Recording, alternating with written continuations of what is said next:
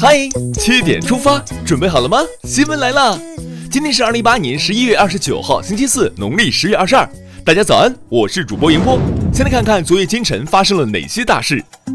当地时间十一月二十八日，国家主席习近平在马德里同西班牙首相桑切斯会谈。双方就发展中西关系达成广泛共识，一致同意以中西建交四十五周年为新起点，推动两国关系得到新的更大发展，给两国人民带来更多福祉。当地时间十月二十八日，国家主席习近平在马德里出席西班牙国王费利佩六世举行的隆重盛大的欢迎仪式。当地时间十一月二十八日，国家主席习近平在马德里向西班牙参议院众议院主要议员发表讲话。习近平强调。中国愿同西班牙保持高层交往，继续相互理解和支持彼此核心利益和重大关切，牢牢把握双边关系发展正确方向。国台办发言人马晓光二十八日表示，民进党当局应深切检讨，正视台湾民众希望继续分享两岸关系和平发展红利，回到九二共识政治基础上来，回到两岸关系和平发展正确道路上来，放弃台独立场，才能在两岸关系中找到出路。据最高人民法院、最高人民检察院二十八日公布的一份司法解释，恶意透支信用卡数额在五万元以上不满五十万元的，会被认定为数额较大，并将处五年以下有期徒刑或者拘役，并处两万元以上二十万元以下罚金。任性透支一时爽，想想代价多思量。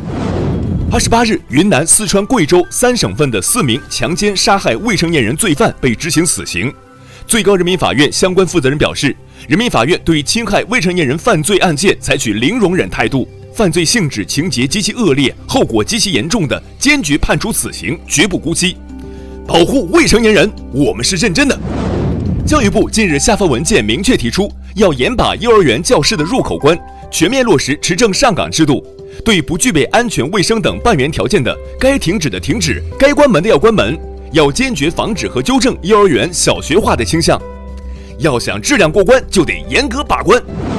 交通运输部二十八日通报，滴滴公司存在七方面三十三项问题，顺风车产品存在重大安全隐患，网约车非法营运问题突出。滴滴公司创始人程伟表示，目前将无限期下线整改顺风车业务。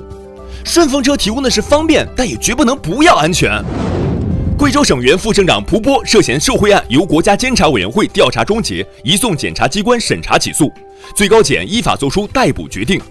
陕西省原副省长冯新柱涉嫌受贿一案，于近日被杭州市人民检察院提起公诉。反腐永远在路上。二十八日凌晨，河北张家口一化工厂附近发生爆炸，截至目前，事故造成二十三人死亡，二十二人受伤，五十余辆车被烧毁。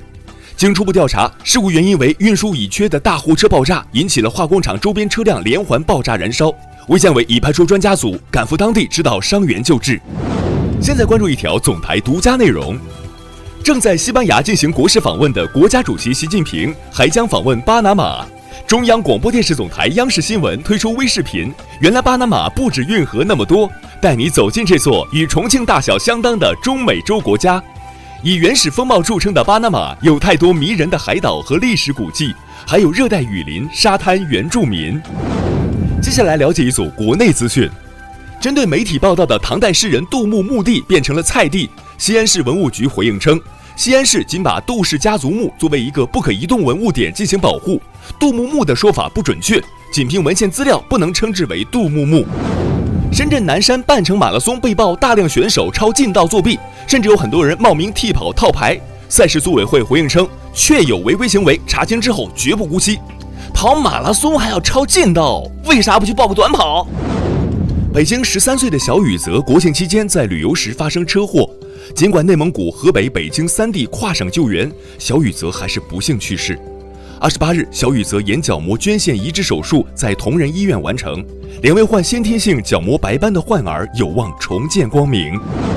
二十八日，北京警方通报，在北京市某小区抓获两名涉毒违法人员陈某和何某某，现场起获冰毒七点九六克、大麻二点一四克。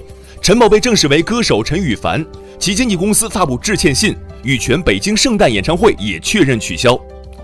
毒品让最美凋零，让彩虹黯淡，一些常见的 app 不达标，近期，中消协对一百款 App 进行测评后发现，包括中国工商银行、支付宝、拼多多等在内的四十七款 App 隐私内容条款不达标。主要问题有：对外提供个人信息时不单独告知并征得用户同意，收集敏感信息时未明确告知用途等。细思恐极，谁在侵犯我们的隐私？二十八日，腾讯公司发布公告称，疑似未成年人的《王者荣耀》用户在登录游戏时会被要求进行人脸识别验证。凡拒绝验证或经验证与实名不符的用户，将被腾讯健康系统统一视作十二周岁及以下未成年人，并纳入相应的防沉迷监管。精准识别未成年人，这个措施靠谱。天文学家介绍说，即将到来的十二月，天宇将先后上演《金星最亮》《双子座流星雨极大》等多部天象大片。安排上。近日，北京最后一只汶川功勋搜救犬火狼走了，终年十二岁。汶川地震救援时，两岁的他和其他搜救犬及十一名训导员搜索了一百七十多栋楼，找到十九名遇难者遗体，发现有被困者的废墟四十余处。回京后，他还多次参与爆炸、坍塌、火灾等搜救任务。都是英雄，同样致敬。看完身边事儿，让我们把目光转向国际。联合国二十六日宣布划拨九百二十万美元应急响应资金，向委内瑞拉提供健康和营养援助。联合国方面说。近百分之十二的委内瑞拉民众处于营养不良状态，委内瑞拉经济目前陷入困境，食品、药品、日用品短缺，通货膨胀严重。二十六日，美国漫画家创造出家喻户晓动画主角海绵宝宝的史蒂芬·海伦伯格因罹患渐冻人症去世，享年五十七岁。谢谢你带给我们的童年回忆。